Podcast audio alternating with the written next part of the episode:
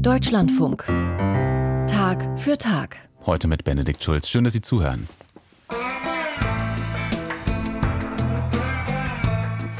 In den 90er Jahren und den frühen 2000er Jahren wuchs die Mitgliederzahl jüdischer Gemeinden in Deutschland stark an. Von knapp 30.000 im Jahr 1990 auf über 100.000 im Jahr 2003. Viele von ihnen kamen als sogenannte Kontingentflüchtlinge aus den Staaten der ehemaligen Sowjetunion nach Deutschland. Viele von ihnen auch aus der Ukraine. Und sie haben natürlich die jüdischen Gemeinden und überhaupt das jüdische Leben hierzulande stark geprägt. Wie diese Wurzeln geholfen haben, Zehntausenden Kriegsflüchtlingen aus der Ukraine in Deutschland zu helfen. Darum geht's gleich in dieser Sendung, in der wir außerdem den Blick nach Kolumbien richten, wo die römisch-katholische Kirche Landwirte dabei unterstützen will, statt der Drogenpflanze Coca auf Kaffee zu setzen.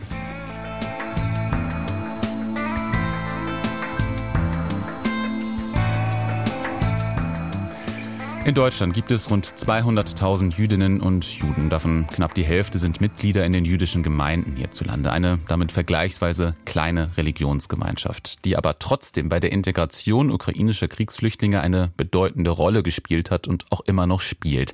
Nicht zuletzt deshalb, weil viele Jüdinnen und Juden in Deutschland selbst ihre Wurzeln in der ehemaligen Sowjetunion haben. Also mit anderen Worten, ukrainisch oder russisch sprechen. Aber der Krieg in der Ukraine und zusätzlich seit einigen Monaten der Krieg in Israel und Gaza hat viele Helfer in den Gemeinden auch an Grenzen gebracht. Jens Rosbach hat mit zahlreichen Menschen gesprochen, mit Menschen, die helfen und denen geholfen wird in der jüdischen Community in Deutschland.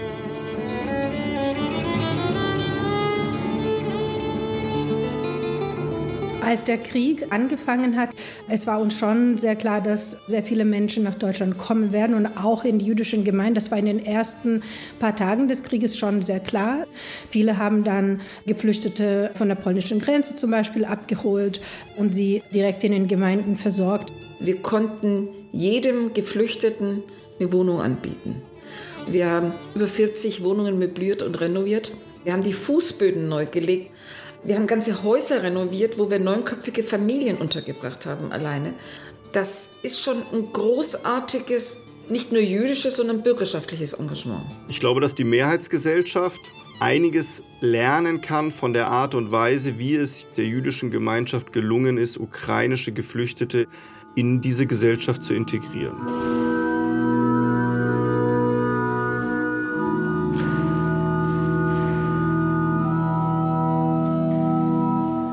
Synagoge der jüdischen Kultusgemeinde Bielefeld. In einem kleinen Büro, gleich hinter dem Gebetsraum, sitzt ein 16-jähriges Mädchen mit langen braunen Haaren, in der Hand ein grünes Smartphone, Amalia aus der Ukraine. Sie sucht etwas auf YouTube. So klingt ein Luftalarm bei uns zu Hause, sagt die Schülerin und hält ihr Handy hoch.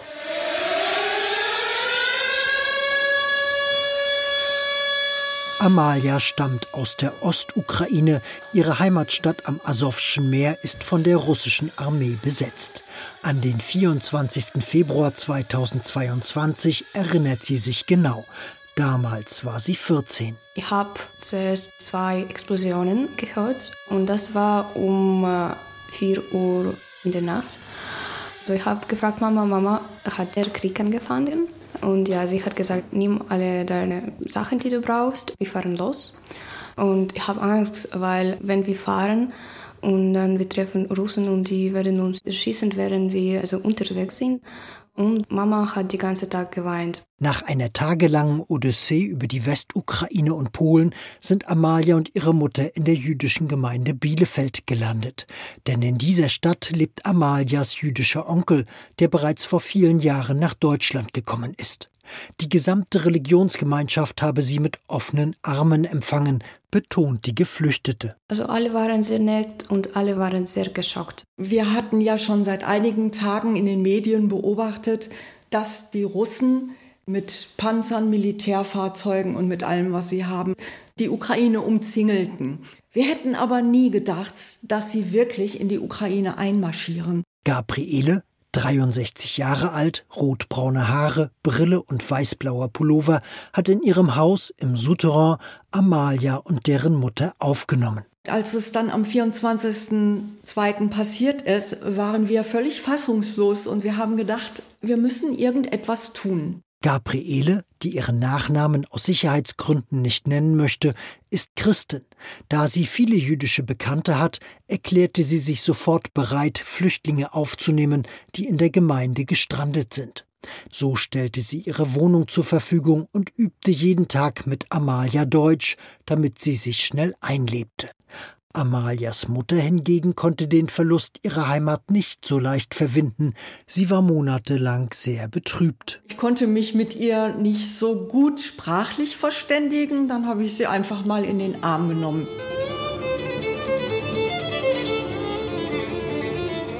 Die jüdische Gemeinschaft in Deutschland hat ihre Türen für ukrainische Geflüchtete weit geöffnet. Eine wesentliche Motivation, viele der Helfer sind in den vergangenen 30 Jahren selbst eingewandert als sogenannte jüdische Kontingentflüchtlinge. 98 Prozent unserer Gemeindemitglieder sprechen Russisch bzw. Ukrainisch. 75 Prozent kommen aus den Grenzen der ehemaligen Sowjetunion, viele aus der Ukraine.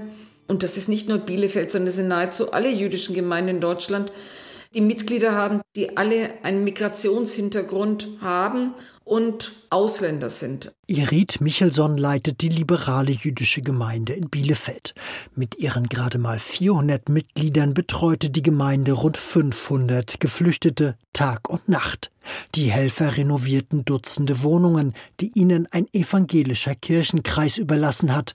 Sie schleppten Möbel, kauften für die Flüchtlinge ein und begleiteten sie zu Arztpraxen und Amtsstuben, um zu übersetzen. Also es war schon eine sehr, sehr harte Zeit. Man war dann immer froh, wenn einmal in der Woche Schabbat kam.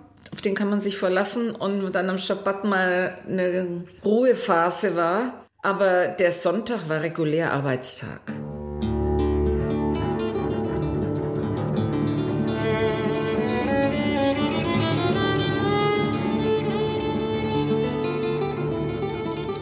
Es gibt in unserer Religion sogenannte Mitzvah, tue dem anderen was Gutes. Da schreibt unsere Religion auch vor. Und wenn jemand im Not ist, dann hilft man auch sofort. Das haben wir auch gemacht. Tanja Puris managt die Sozialabteilung der Synagogengemeinde Köln. Die orthodox geprägte Gemeinschaft mit ihren rund 4000 Mitgliedern unterhält seit vielen Jahren zwei interkulturelle Begegnungszentren, vor allem für russischsprachige Juden. Während kleinere jüdische Gemeinden bei ihrer Flüchtlingsarbeit vor allem auf Ehrenamtler setzen, können die größeren, wie in Köln, auch auf eine eingespielte Verwaltung zurückgreifen. Also im Februar ist Krieg ausgebrochen, im April war schon erste jüdische Feiertag Pesach und wir haben die Geflüchteten mit ihren Familien zu uns nach Hause eingeladen. Wir können ihnen die Heimat nicht ersetzen, aber wir versuchen für sie hier alles zu tun, damit sie sich hier wie zu Hause fühlen. Auffällig ist, ob in Köln, Frankfurt oder Berlin, die jüdischen Gemeinden betreuen auch viele nicht-jüdische Flüchtlinge aus der Ukraine. Rebecca Seidler etwa, die Geschäftsführerin der liberalen jüdischen Gemeinde in Hannover, fragt nicht nach der Religion der Schutzsuchenden. Wir haben keinen Unterschied gemacht zwischen jüdischen und nicht-jüdischen äh, Geflüchteten. Innerhalb des Judentums ist es nicht festgelegt, dass man primär sich um die eigene Community kümmern soll, sondern man soll auch immer etwas für die Gesellschaft tun, in der wir leben. Und wir sind froh, wenn wir dann auch wirklich einen Beitrag dazu leisten können.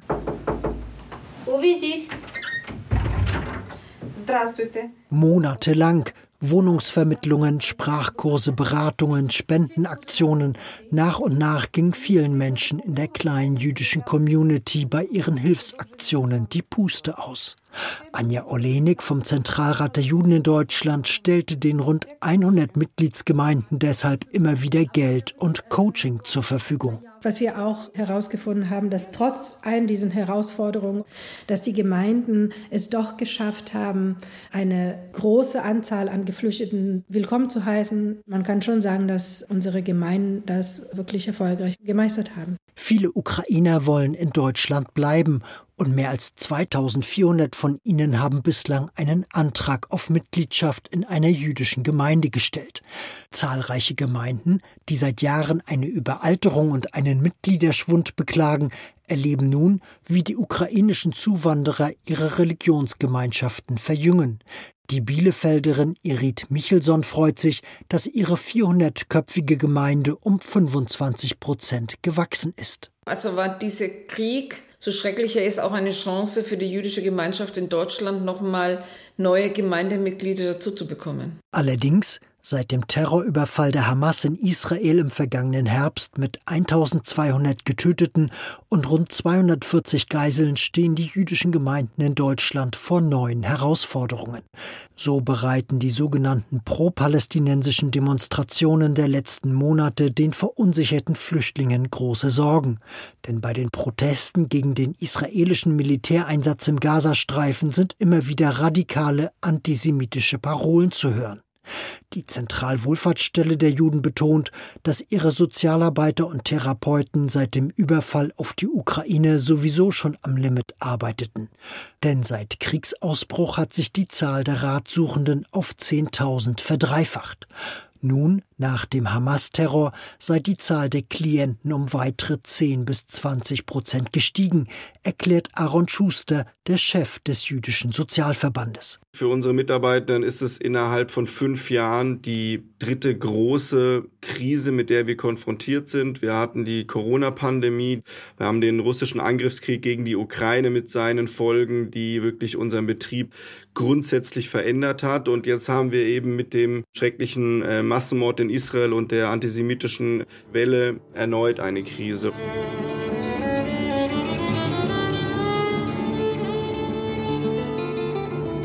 Der besondere Einsatz der jüdischen Community wird von den Geflüchteten deutschlandweit gelobt.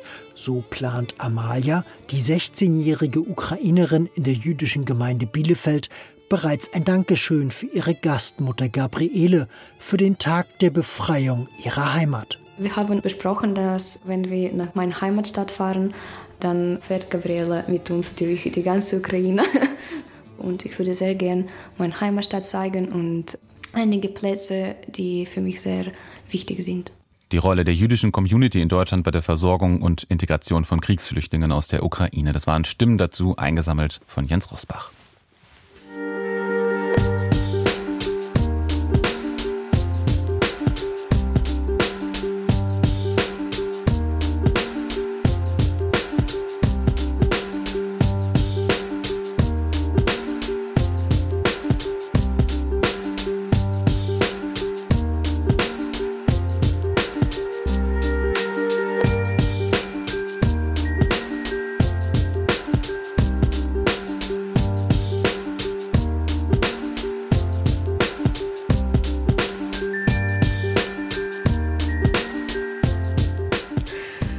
Vergangenen Jahren hat Kolumbien wichtige Schritte unternommen in Richtung Frieden. Vor allem der Waffenstillstand zwischen Regierung und der FARC im Jahr 2016, das war so ein Meilenstein und derzeit wird auch mit einer weiteren Guerilla-Gruppe, der ELN, verhandelt. Aber die Gewalt im Land, die ist damit nicht beendet. Nicht nur, weil neben FARC und ELN andere bewaffnete Gruppen weiter aktiv sind im Land, sondern auch und vor allem, weil der Anbau der Drogenpflanze Coca weiterhin floriert und das Land zu einem der größten Produzenten des Rohstoffes macht, aus dem Kokain gewonnen wird. Coca ist allerdings Lebensgrundlage für viele Landwirte und christliche Kirchen vor Ort wollen diese Landwirte auf dem Weg unterstützen, auch ohne die illegale Pflanze wirtschaftlich zu überleben. Eines dieser Projekte wird vom katholischen bischöflichen Hilfswerk Miserior unterstützt und Johannes Reichert hat sich das Projekt vor Ort angesehen und er schildert seine Eindrücke. Kolumbien hat zwei Gesichter, ein schönes und ein hässliches. Das schöne Gesicht breitet sich vor unseren Augen auf einem überdachten Sportplatz aus. Eine Gruppe indigener Frauen der Landpastoral der Diözese Pasto, der römisch-katholischen Kirche im Süden Kolumbiens, streut Erde auf den Asphalt des Schulplatzes einer Grundschule, die im Gebirgsdorf La Union in der Zentralkordillere der Anden auf mehr als 1900 Metern liegt. Zu epischer Musik und Versen aus der Schöpfungsgeschichte verwandeln die Frauen den Platz in einen bunten Garten. Erst die Erde, dann mit Blumen und Pflanzenblättern, in der Mitte steht eine Marienstatue, später werden zahlreiche Obst- und Gemüsesorten dazugelegt, Bananen, Mango, Ananas, Orangen, Heidelbeeren, exotische Früchte wie Lulu und Guayaba, daneben Kartoffeln, Mandioca-Wurzeln, Karotten und Tomaten. Alles wächst hier in der Region Nariño, Die Bauern der Landpastoral haben die Erzeugnisse zur Zeremonie mitgebracht. Nun kommen die heimischen Nutztiere dazu. Helfer tragen drei kleine, nach oben hin offene Gehege mit Meerschweinchen, Küken und Kaninchen. Eine Art riesiger Gabentisch. Alles gehört zur Vielfalt der Landwirtschaft in diesem Teil Kolumbiens. Die Zeremonie der Bauern beim Regionaltreffen der Landpastoral mündet in einen Gottesdienst. Rund 500 Familien sind Teil eines Beratungsprogramms der kirchlichen Landpastoral, erklärt Koordinator und Mitarbeiter der Diözese Rafael Jurado. Wir schulen die Teilnehmer, Verantwortung für sich, die Umwelt und ihre Gemeinschaft zu übernehmen, auch politisch. Das erlaubt ihnen, eigene Projekte und Vorhaben zu realisieren. Einzelne Ortsgruppen haben sich zusammengetan und gegenüber dem Staat etwa den Bau einer Grundschule erwirkt. Kirchliche Mitarbeiter schulen die Familien außerdem, wie sie ihre Landwirtschaft nachhaltig aufstellen und sich in der Vermarktung zusammentun. Dazu wird zuerst der Hof der teilnehmenden Familie genau analysiert. Was kann hier wachsen? Wie kann Wasser aufgefangen und gespeichert? Welche Nutztiere können gezüchtet werden, um eigenen Biodünger herzustellen? Wir schauen, was haben sie und was brauchen sie. Zum Beispiel der Boden. Wie müssen sie ihn behandeln, damit Gemüse und Früchte wachsen? Und wir übernehmen auch einen Teil der Investitionskosten, etwa wenn die Familien sich Wasserspeicher anschaffen. Sie erhalten dann 70 Prozent als Subvention. Wichtig ist den kirchlichen Beratern, die Bauern in der Kaffeeregion Nariño zur Weiterverarbeitung des Kaffees zu motivieren. Es kommen immer viele Zwischenhändler zu den Bauern und wollen ihnen den rohen Kaffee abkaufen für einen niedrigen Preis. Das ist manchmal verlockend für die Bauern, anstatt sich mit anderen zusammenzutun und gemeinsam selbst Kaffee zu verarbeiten und so höhere Einnahmen zu erzielen. Kolumbien gilt als sogenanntes superdiverses Land, das heißt Vielfalt in so ziemlich allem. Natur und Landschaft, Essen, Musik, Kultur und Ethnien. Das Land liegt am Pazifik und an der Karibik, am Amazonas-Regenwald und im Andengebirge. Es hat riesige Kaffeeanbaugebiete, afrokolumbianische Dörfer, universitäre Kultur in Bogotá und die pulsierenden Städte Medellin, Barranquilla und Cali. Das alles ist das schöne Gesicht des Landes und das hässliche? Um das zu sehen, muss man tiefer hineinblicken und bisweilen weite Wege gehen. Ich sitze auf dem Rücksitz eines Motorradtaxis. Der Fahrer hat keinen Helm für mich. Wir fahren drei Stunden und rund 800 Höhenmeter auf Erdwegen hinab in ein Tal im Landkreis Guaytara im Süden Kolumbiens. Hier liegt die Plantage von Andres Mello. Der Coca-Bauer erklärt sich bereit, mir seine illegale Plantage zu zeigen. Ganz unten am Fluss Pacual angekommen, leuchten die Blätter schon in saftigem Hellgrün, die für so viel Leid, Gewalt und Tod in Kolumbien verantwortlich sind, Coca-Pflanzen. Aus ihnen wird Kokain gemacht, die zweithäufigste Droge in Europa nach Heroin. Für die Herstellung werden die Blätter zu einer Paste und in geheimen Drogenlaboren dann chemisch zu Kokainpulver verarbeitet. Schon der Anbau von Coca ist in Kolumbien illegal, wird aber immer seltener sanktioniert. Andres Mello baut mit seinem Bruder auf drei Hektar Coca an. Er rupft ein Blatt ab und beteuert, er baue ja nur die Pflanze an. Mit der Weiterverarbeitung hätte er nichts zu tun. Schon seine Eltern seien Kokerbauern gewesen, sagt der 43-Jährige. Sie hätten ihm eingebläut, sich an keine Gruppierung zu binden, immer neutral zu bleiben. Trotzdem sei der Anbau gefährlich. 16 bewaffnete Gruppen gibt es allein in der Provinz Nariño. Auch mir macht es Angst. Viele Familien sind hier schon umgekommen. Auch ein Freund vom Landkreis gegenüber wurde vor einem Jahr getötet. Mit ihm habe ich mich für die Belange der Bauern eingesetzt. Er wurde erschossen, weil er sich für den Ersatz von Coca durch andere Produkte einsetzte. Einer bewaffneten Gruppe hatte das offensichtlich nicht gefallen, darum haben sie ihn umgebracht armado, no le gustó lo que él estaba haciendo y fue asesinado. Einfach aussteigen ist also leichter gesagt als getan. Außerdem verdankt Andres Mello der Drogenpflanze einen gewissen Lebensstandard. So könne er seiner Tochter ein Hochschulstudium finanzieren. Das sei für ihn und seinen Bruder damals nicht möglich gewesen. Trotzdem wollen er und 150 andere Coca-Bauern aus dem Anbau eigentlich raus, sagt Andrés. Er leitet die sogenannte Union Campesina por la Paz, die Bauernunion für den Frieden, in der sich die Coca-Bauern zusammengeschlossen haben. Doch eine erträgliche Alternative ist nicht in Sicht. Le he dicho al gobierno, no queremos ya cultivar la. Wir haben zur Regierung gesagt, wir wollen keine Coca mehr anpflanzen, gebt uns aber ein legales Produkt, um es zu ersetzen. Etwa Bananen, Kakao oder Zitronen. Zum Zeitpunkt der Zitronenernte wollte uns keiner Zitronen abkaufen. Das gleiche zum Zeitpunkt der Bananenernte. Also haben wir am Ende doch wieder Coca angebaut. Die Polizei wisse von den Coca-Feldern, wolle sich aber nicht mit den Coca-Bauern anlegen, sagt Andres. Sie verteidigten ihre Plantagen, denn sie seien ihre Lebensgrundlage. Das wäre, als wenn jemand in ihr Haus käme und ihnen das Essen wegnehmen würde. Wegen der Plantage haben wir regelmäßig Stress mit der Polizei und der Armee, aber wir lassen nicht zu, dass sie unsere Pflanzen einfach vernichten. Ein Teufelskreis, aus dem man nicht so leicht rauskommt. Das Geschäft mit Coca ist lukrativ. Kokain findet vor allem in Europa weiter reißenden Absatz. Und Kolumbien ist der größte Kokainproduzent der Welt, noch vor Peru und Bolivien. Nach Angaben des UN-Büros für Drogen- und Verbrechensbekämpfung wird die Pflanze auf insgesamt 230.000 Hektar angebaut, rund 12 Prozent der Landesfläche Kolumbiens.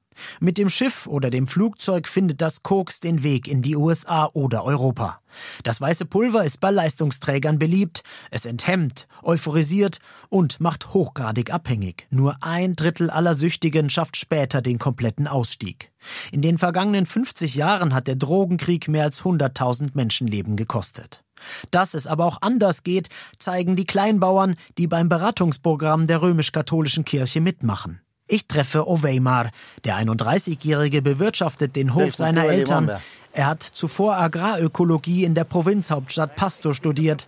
Als einer der wenigen jungen Studierten ist er vor wenigen Jahren zurückgegangen aufs Land. Seine Eltern nehmen bereits seit 1984 an dem kirchlichen Beratungsprogramm teil. Er zeigt uns eine drei Hektar große Kaffeeplantage. Beim Sammeln der Kaffeebohnen nimmt man eine reife Bohne und dreht sie so, dass nicht der ganze Zweig abbricht. Wir ernten nur die dunkelroten Bohnen. Oweima will zeigen, dass man es auch ohne Coca zu einem bescheidenen Reichtum bringen kann mit Kaffee. Wie das konkret aussieht, was Oweima gemeinsam mit anderen Kaffeebauern macht, sehe ich in einer kleinen Garage, in der drei Maschinen stehen. Eine Maschine zum Kaffeedreschen, eine Maschine zum Rösten und eine zum Mahlen. Wir haben uns das hier Stück für Stück aufgebaut. Nun wollen wir eine eigene Marke etablieren, sie in den Markt einführen und Handelsverträge mit dem Ausland abschließen.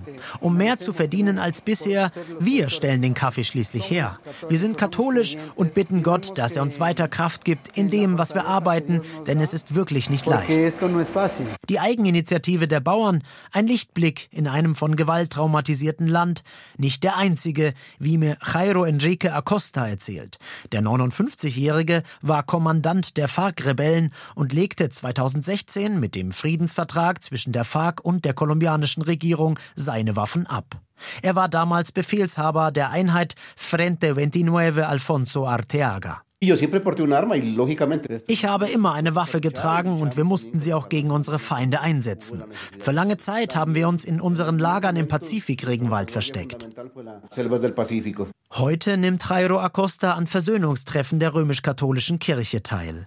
Bei diesen Workshops treten frühere Guerillakämpfer, Ex-Armeesoldaten und die Angehörigen der Opfer gemeinsam für Versöhnung ein. Die Rolle der Kirche ist hier sehr wichtig. Die Sozialpastoral macht Versöhnungsarbeit und hilft uns früheren Kämpfern bei der Reintegration in die Gesellschaft. Hier leistet die Kirche eine große Hilfe. Die kirchliche Arbeit für den Frieden und den ländlichen Raum wird seit 1989 vom bischöflichen Hilfswerk Miserior aus Deutschland unterstützt. Das Projekt steht auch im Fokus der diesjährigen Fastenaktion. Bis Ostern berichten Miserior-Gäste bundesweit darüber. Der Weg zum Frieden hat für manche in Kolumbien schon begonnen, ist für viele Landbewohner aber immer noch ein weiter. Eindrücke aus Kolumbien waren das von Johannes Reichert.